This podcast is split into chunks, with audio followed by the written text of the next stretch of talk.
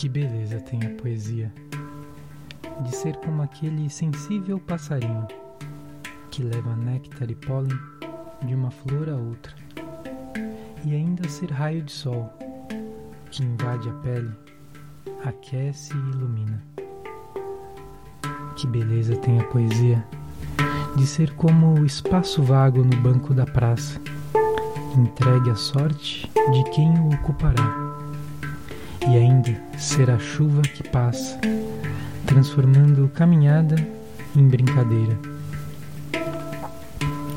Que beleza tem a poesia de ser como lubrificante de almas e caráteres enferrujados, e ainda ser a última lâmina de vidro colorida do jaleco do cientista.